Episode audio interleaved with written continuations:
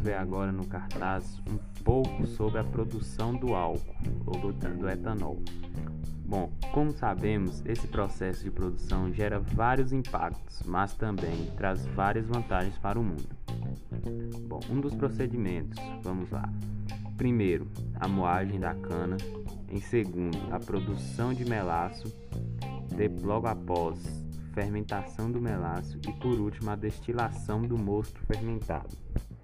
Temos também os impactos ambientais causados por, por eles. Principais impactos ambientais apresentados relacionam-se com a poluição de ar proveniente da queima do bagaço e palhada ascendente para a geração de energia elétrica e cinzas dessa queima.